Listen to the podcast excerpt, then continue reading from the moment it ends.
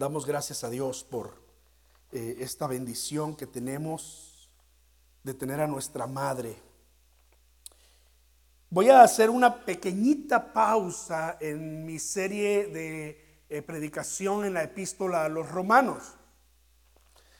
Y a la vez no, porque eh, Romanos capítulo 13, que es el capítulo en donde estamos en este momento, dice, paguen a todos lo que deben. ¿Han oído eso, verdad? No, no tiene nada que ver con la canción de toma chocolate y paga lo que debes. No, no, eso es otra cosa. Pero la Biblia sí dice, paguen a todos lo que deben. Al que tributo, tributo. Al que impuesto, impuesto. Por cierto, se le está agotando el tiempo para hacer sus impuestos. El gobierno lo extendió un mes más, me parece un poquito más quizá. Por ahí de 15 o 17 de mayo se vence la fecha. Si no ha presentado sus impuestos, pague sus impuestos, ¿verdad? Eh, al que respeto, respeto. Y al que honra, honra. No le deban a nadie nada, sino el amarse unos a otros, porque el que ama a su prójimo ha cumplido la ley. No le debas a nadie nada. Entonces, en ese espíritu de darle honor a quien honor merece, es que quise hacer este, esta pequeña eh, pausita en la serie, un pequeño desvío eh, por el Día de las Madres, ¿verdad? Y compartir con ustedes lo que la escritura declara de esta mujer aquí en Proverbios capítulo 31 y versículo 28, que ya hemos, hemos leído, que ya he citado con anterioridad, pero por si acaso alguien se está uniendo al video en este momento. Este es el pasaje que habla acerca de la mujer virtuosa. Es una alabanza a la mujer virtuosa. Es un elogio a la mujer virtuosa. Mira cómo empieza diciendo el versículo 1, el versículo 10, no el versículo 1, el versículo 10. Mujer virtuosa, ¿quién la hallará? Porque su estima sobrepasa largamente a la de las piedras preciosas. Y esas son ustedes, mamás. Estas mujeres aquí son ustedes. Mira que eh, Proverbios 31, del 10 al 31, no eh, habla de la mujer perfecta. No, habla de la mujer virtuosa. No habla de la madre perfecta. Habla de la madre virtuosa. Y vamos a ver más adelante algunas de estas características. Déjame introducir el mensaje de esta manera. Versículo 28 dice, se levantan sus hijos y la llaman bienaventurada. Bienaventurada. Bienaventurada es, es una mujer eh, con, con una dicha celestial. Una dicha que viene de Dios. Jesucristo dijo, bienaventurados los pobres en espíritu, porque de ellos es el reino de los cielos. ¿Cómo es posible que una persona que se humille, que reconoce que es pobre en espíritu, que no tiene nada de valor y nada que ofrecerle a Dios, sea feliz? Pues solamente con el gozo celestial, el gozo que viene de Dios por, por medio de su espíritu en la vida de un creyente. Es lo que está diciendo entonces Proverbios. ¿Cómo es posible que esta mujer eh, sea eh, eh, bienaventurada? Con la dicha celestial, con el gozo celestial. El solo hecho de ser madre le convierte en la mujer más feliz del mundo. ¿Sí o no?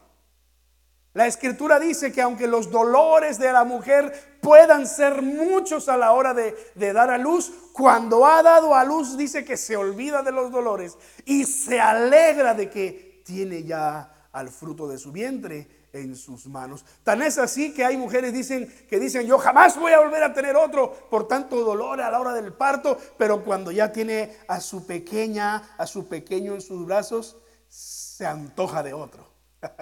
y dice, sí, voy a querer tener otro. Puede ser que haya mamás que, que, no, ¿verdad? Que digan, ya con uno basta. no lo sé. Pero lo cierto es que, que por ser madre ya le convierte en la mujer más feliz del mundo. Dios lo sabe, por eso dice la escritura, la llaman bienaventurada. Porque, porque Dios lo planeó así. Dios le dio a la mujer la bendición única de ser madre. No se la dio al hombre. Aunque el hombre es padre y el hombre aporta, no tiene la misma experiencia que una mujer. Pues esto no es eh, eh, eh, ningún secreto, no hay nada de ciencia en esto. Sabemos que quien lleva a ese bebé por un promedio de nueve meses en el vientre es la mujer y no el hombre. Nosotros jamás podremos saber qué es llevar a un bebé en el vientre. Es simplemente imposible. Porque Dios no nos creó de esa forma. Dios no nos dio lo que le dio a la mujer. Dios ha creado a la mujer a su imagen y semejanza. ¿Estamos de acuerdo en eso?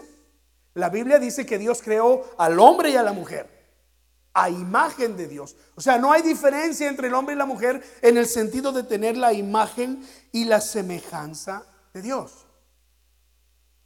Pero Dios ha puesto en la mujer parte de su esencia que no tiene el hombre. Por eso es que puede ser madre, porque Dios la diseñó de esta forma. Acompáñame a ver algunos versículos en la escritura, principalmente en el Antiguo Testamento. En, Génesis capítulo 3, versículo 20, dice que eh, llamó a Adán el nombre de su mujer Eva, por cuanto ella era.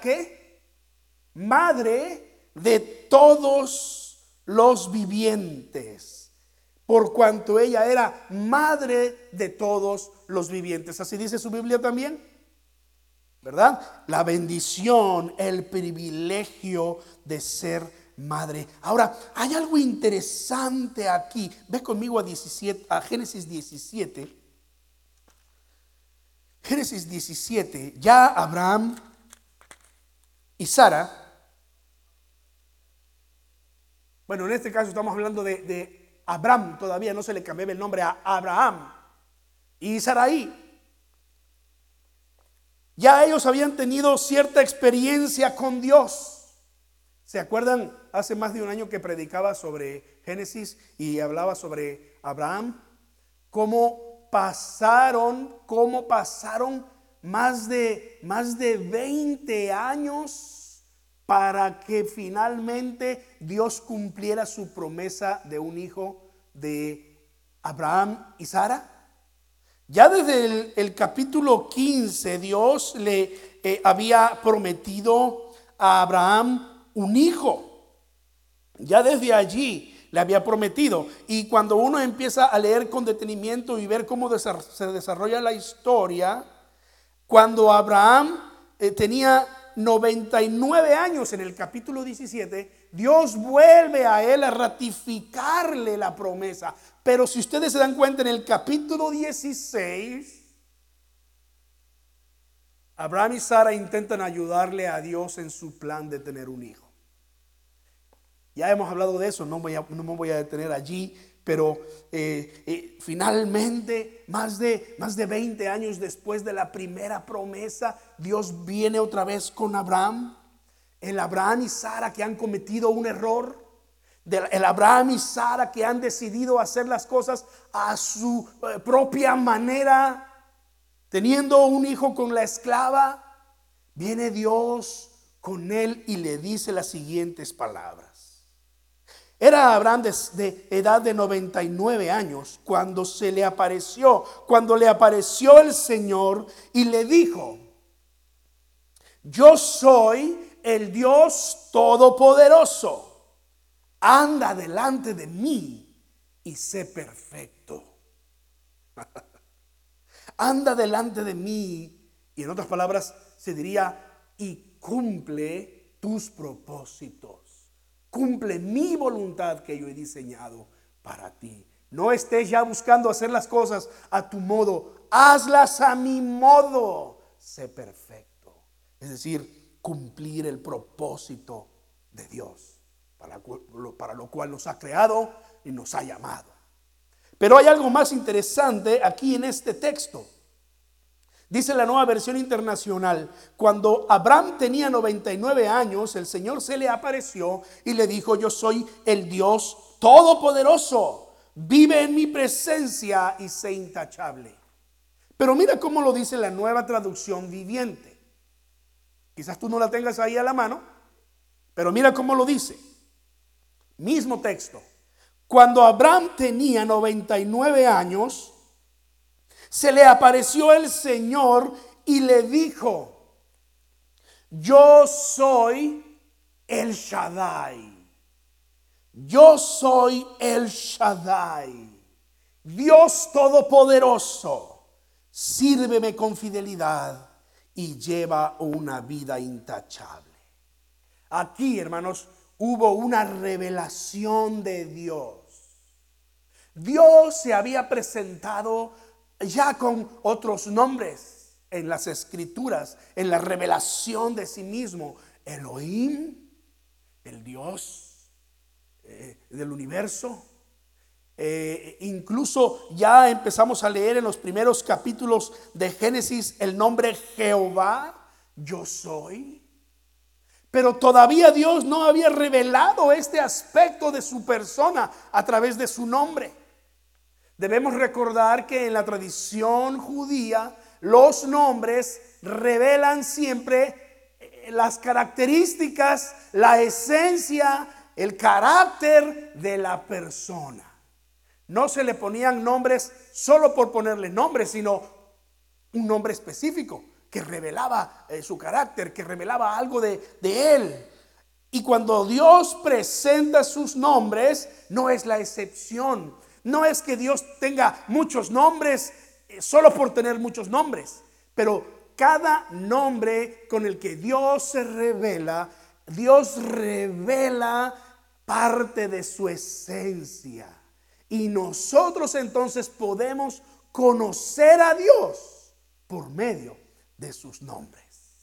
Sabemos que Él es el Dios eterno porque Él dijo, yo soy el que soy. Sabemos que Él es el Dios creador e infinito porque Él dijo que su nombre era Elohim, el Dios infinito y creador. Pero sabemos, la forma más tradicional de traducirlo es el Dios todopoderoso. Sabemos que Él es todopoderoso porque Él se reveló con este nombre. Pero aquí está la enseñanza para nosotros antes de entrar a las características de aquella mujer virtuosa.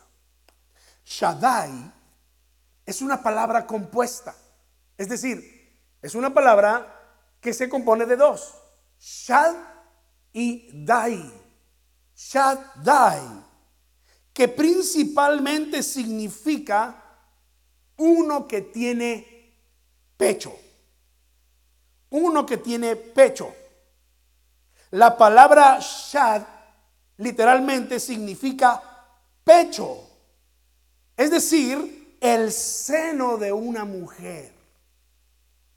Cuando Dios revela su nombre, Dios dice, yo soy el Shaddai. Yo soy el Dios Todopoderoso que te sustenta. La idea de utilizar ese nombre no era precisamente decir que Dios tiene pechos. Hay que tener cuidado. No se vaya a ir aquí, de aquí, diciendo, el pastor dijo que Dios tiene pechos. No, yo no estoy diciendo eso. Tampoco estoy diciendo que Dios sea una mujer. No estoy diciendo eso. La Biblia no lo dice. Es más, si queremos ser estrictos a la revelación bíblica, Dios no es ni hombre ni mujer. Porque Él es Dios. En primer lugar, no es un ser humano. Segundo lugar, la escritura dice que Dios es espíritu. ¿No es cierto que dice así la Biblia? Y los que le adoran en espíritu y en verdad le adoran.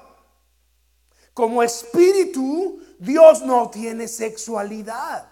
No es que Dios sea hombre o Dios sea mujer, masculino, femenino. Eh, cualquier religión que intenta entrar en este tipo de confusiones es una religión que está fuera de la revelación bíblica.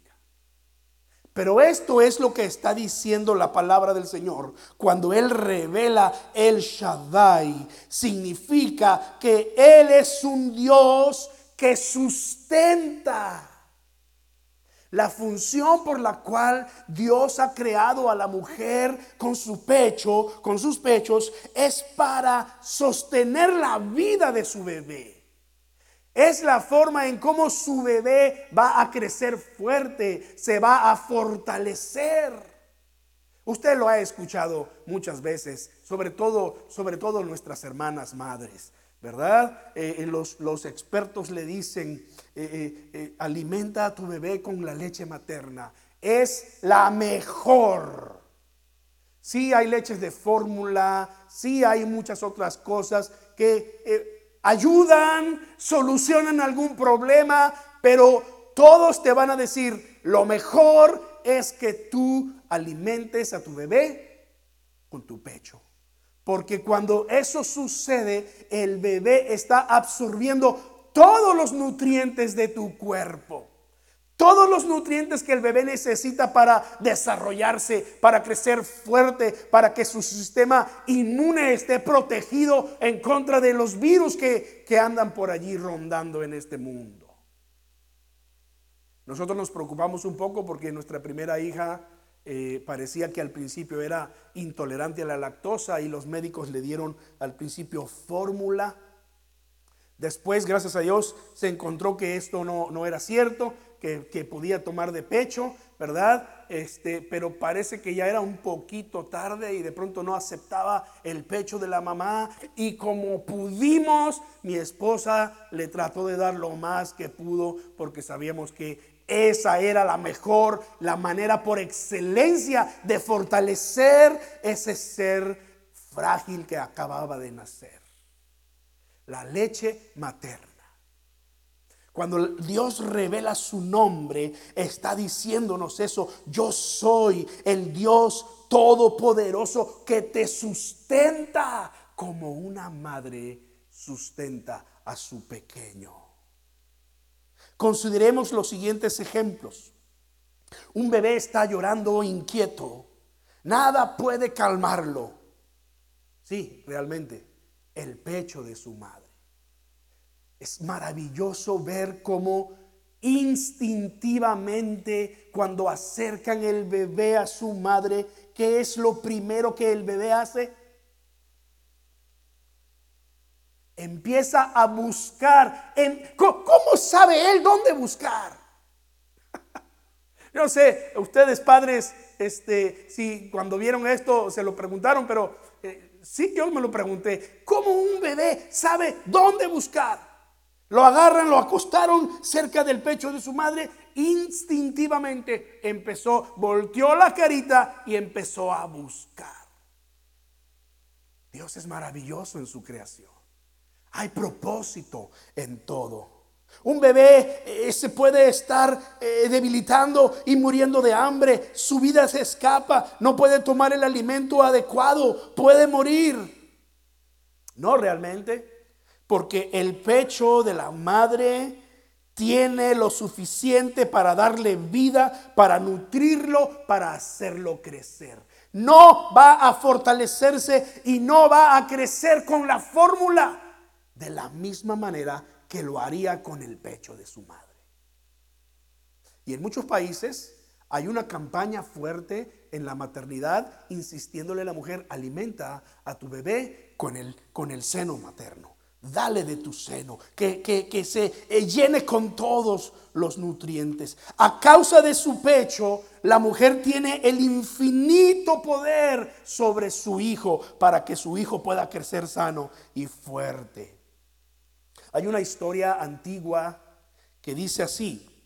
Era un niñito que su madre dejó junto a un eh, risco mientras estaba ocupada con su rebaño de cabras. El niño eh, se empezó a arrastrar sin, sin que su madre se diera cuenta hasta el borde del precipicio.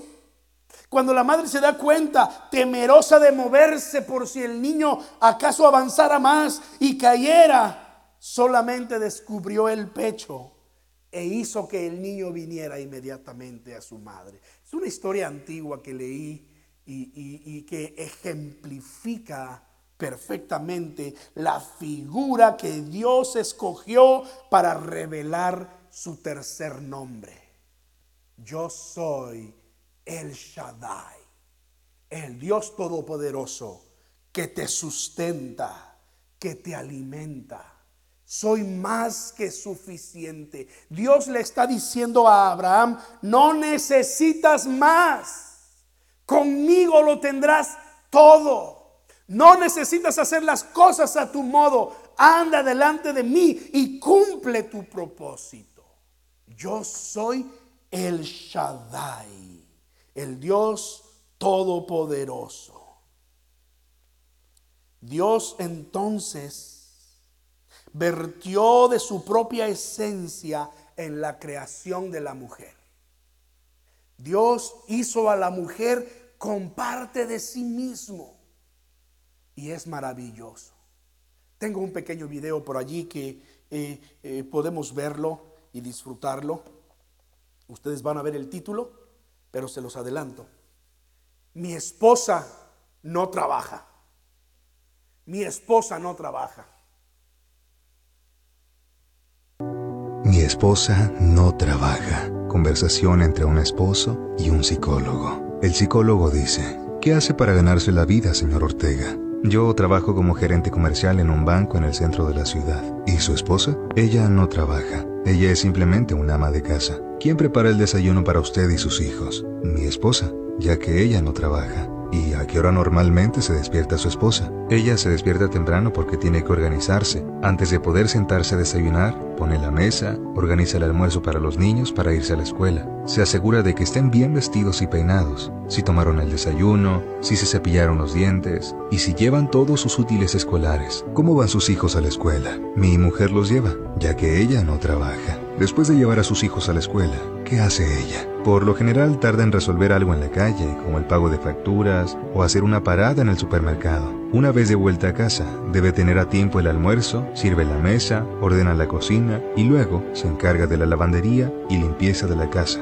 Ya sabes, por la noche después de regresar a casa de la oficina, ¿qué haces? Descanso, por supuesto, pues estoy cansado de trabajar todo el día en el banco. ¿Qué hace tu esposa en la noche? Ella hace la cena, nos sirve a mis hijos y a mí, lava los platos, ordena una vez más la casa, después les ayuda a los niños a prepararse para dormir, da la leche calientita que les gusta beber y verifica que se laven los dientes. Esta es la rutina diaria de muchas mujeres en todo el mundo. Empieza por las mañanas y continúa hasta altas horas de la noche. Esto se llama no trabaja. Ser ama de casa no tiene diplomas, pero cumple un papel clave en la vida familiar. Disfrute y aprecia a su esposa, madre, abuela, tía, hermana, hija, porque su sacrificio es invaluable. Alguien le preguntó, ¿usted es una mujer que trabaja o solo es una ama de casa? Ella respondió, yo trabajo como esposa del hogar 24 horas diarias. Soy madre, soy mujer, soy hija, soy el despertador, soy el cocinero, soy la criada, soy el maestro, soy el camarero, soy la niñera, soy enfermera, soy un trabajador manual, soy un agente de seguridad, soy el consejero, soy el edredón. No tengo vacaciones ni tengo licencia por enfermedad. No tengo día libre. Trabajo día y noche. Estoy de guardia todo el tiempo. No recibo sueldo. Y aún así suelo escuchar la frase, pero ¿qué haces todo el día? Dedicado a todas las mujeres que dan su vida por el bienestar de sus familias. La mujer es como la sal. Su presencia no se recuerda, pero su ausencia hace que todo quede sin sabor. Comparte esta reflexión y recuerda, si un hombre quiere que una mujer sea un ángel en su vida, entonces debe crear un cielo para ella.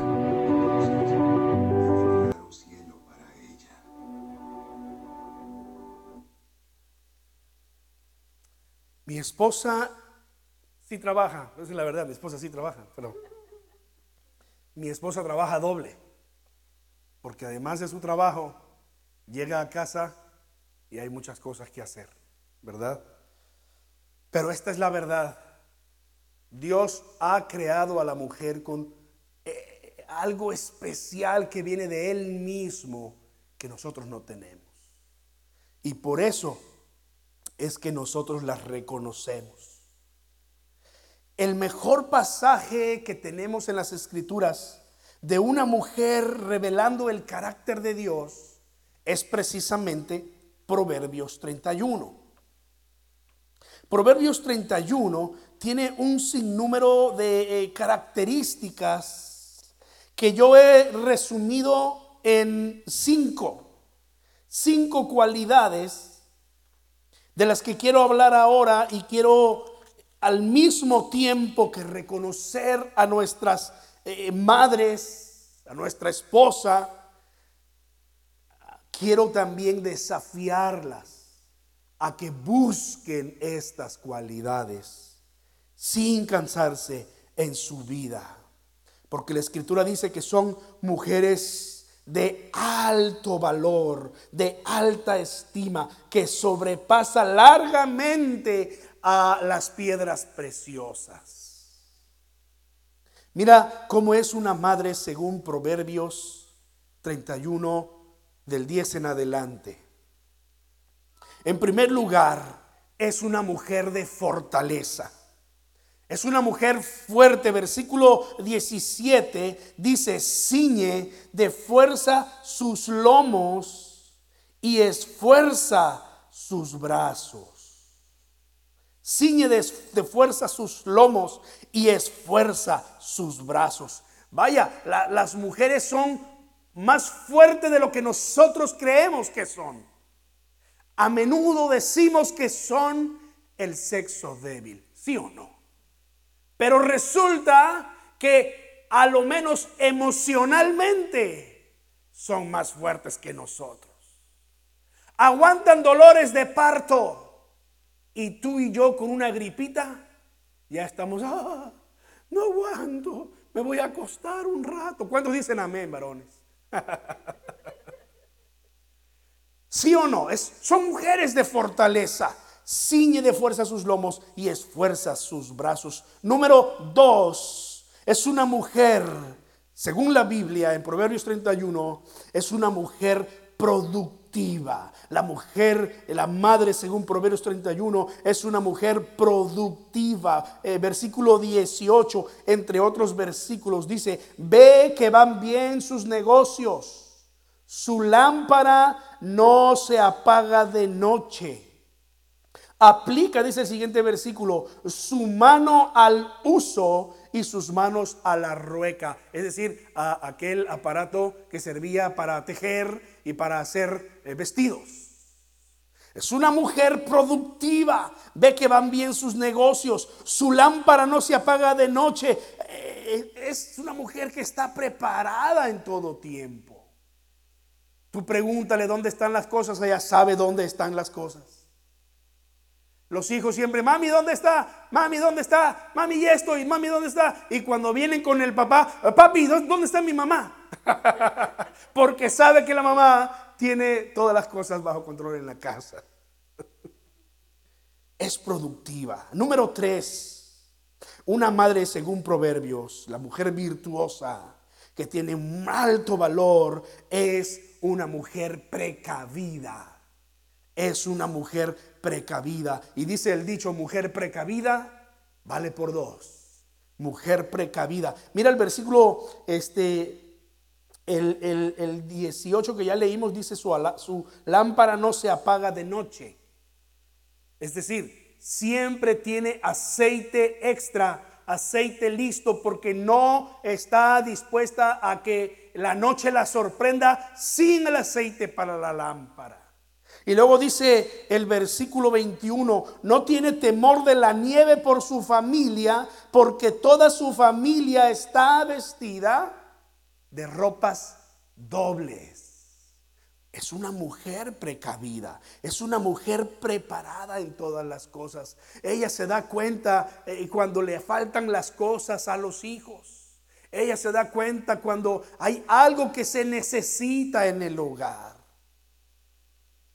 Es una mujer de fortaleza, es una mujer productiva, es una mujer precavida. Número cuatro es una mujer compasiva. Es una mujer compasiva. Versículo 20. Alarga su mano al pobre y extiende sus manos al menesteroso. Alarga su mano al pobre y extiende sus manos al menesteroso. Esta es una de las virtudes que la Biblia realza de una madre según Proverbios 31. Es una virtud que anima a la familia y que Dios desea que cada mujer la tenga presente como una mujer compasiva, dispuesta a ayudar a los necesitados, dispuesta a darle a otros. Yo recuerdo a mi madre, principalmente los domingos, siempre había gente en casa y siempre mi mamá tenía algo para darles. Aunque a veces eso significara compartir lo que nosotros teníamos. Si en vez de comerme dos piezas de pollo, entonces solo me tocaba una. Si a veces eh, no había suficiente, quizás me tocaba la mitad o un pedacito. Pero siempre mi mamá extendía y extiende sus manos al menesteroso. Llegaban las personas a cortar el pasto eh, del patio de la casa y, no faltaba, se le pagaba el trabajo al, Señor. Este, ni me acuerdo de su nombre, pero le decíamos el tobo. me acuerdo de cómo se le decía. Pero yo lo recuerdo perfectamente sentado en la mesa de la casa comiendo comiendo. Cuando llegaban las personas a pedir, recuerdo mi mamá siempre les daba. Y cuando yo leo estos versículos, digo, es que aquí está una mujer, según Proverbios 31, la madre que Dios ha diseñado es una madre compasiva. Mira, estamos en un contexto en el que no, estas cosas no, no son tan fáciles de hacer. No es común que alguien llegue a tu casa y, y, tú le abres la puerta, se siente a comer. Pero hay muchas otras formas. Seguramente andas caminando por la calle y alguien por ahí se te acerca y te dice, no tienes una moneda. Quizás tú pienses, si le doy una moneda, seguro, seguro va a ir a la, a la tienda de licor. Mejor le voy a comprar un lonche una torta, un burrito, qué sé yo. Eso es ser compasivo.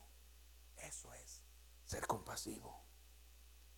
Fortaleza productiva, precavida, compasiva y por último, pero no por eso menos importante, dice el versículo 26, abre su boca con sabiduría y la ley de clemencia está en su lengua la madre, según Proverbios, la madre que Dios ha diseñado, es una mujer sabia.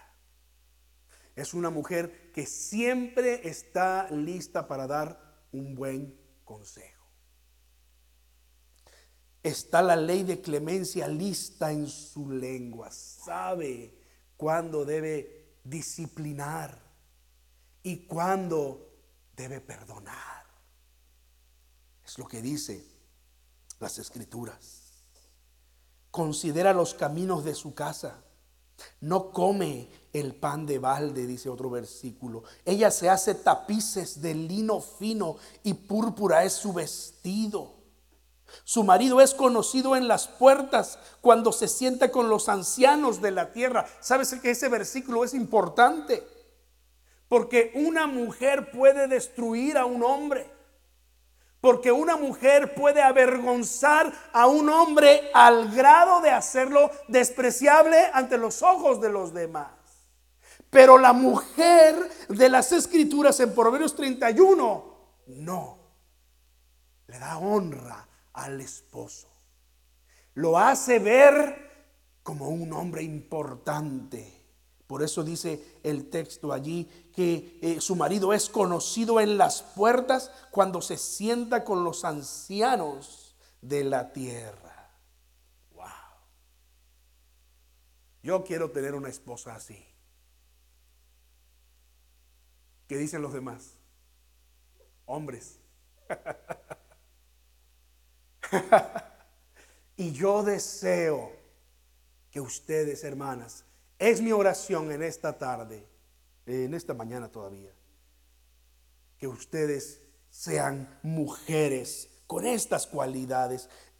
Yo solo menciono cinco, pero es muy, muy probable que alguien eh, por ahí diga, no, mira, aquí hay uno más, acá hay otro, y podemos quizás hacer de cada versículo una cualidad, incluso encontrar hasta dos cualidades en cada versículo, pero yo no quería traer aquí 20 cualidades, ¿verdad? Cinco más que suficientes. Mujer de fortaleza, mujer productiva, mujer precavida, mujer compasiva, mujer sabia. Una madre así, dice la escritura, debe ser reconocida, debe ser bendecida y debe ser procurada.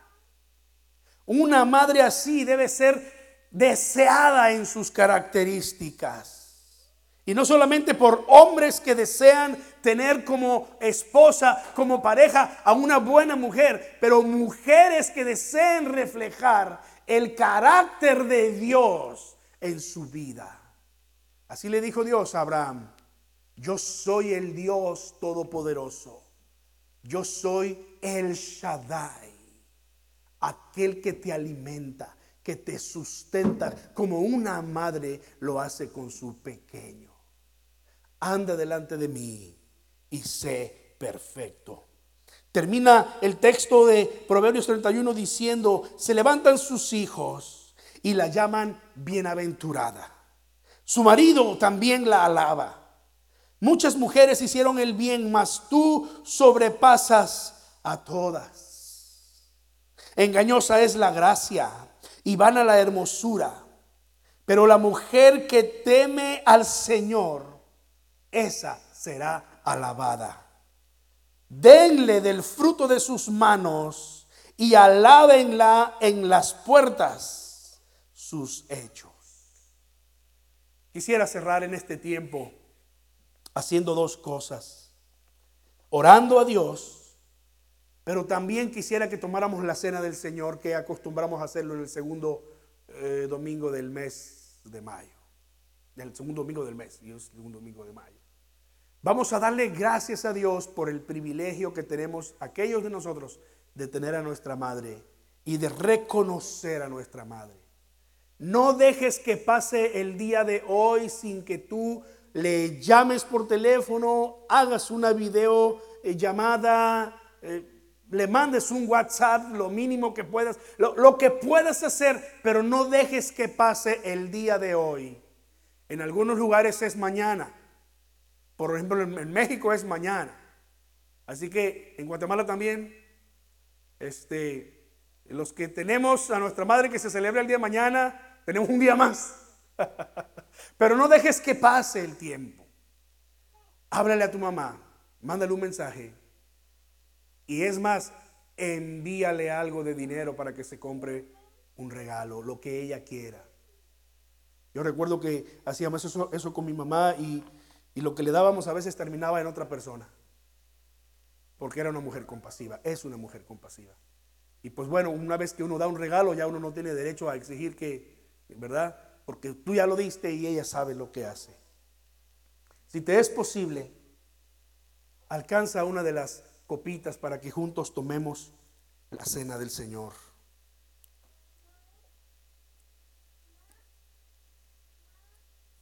Bendito Padre Celestial,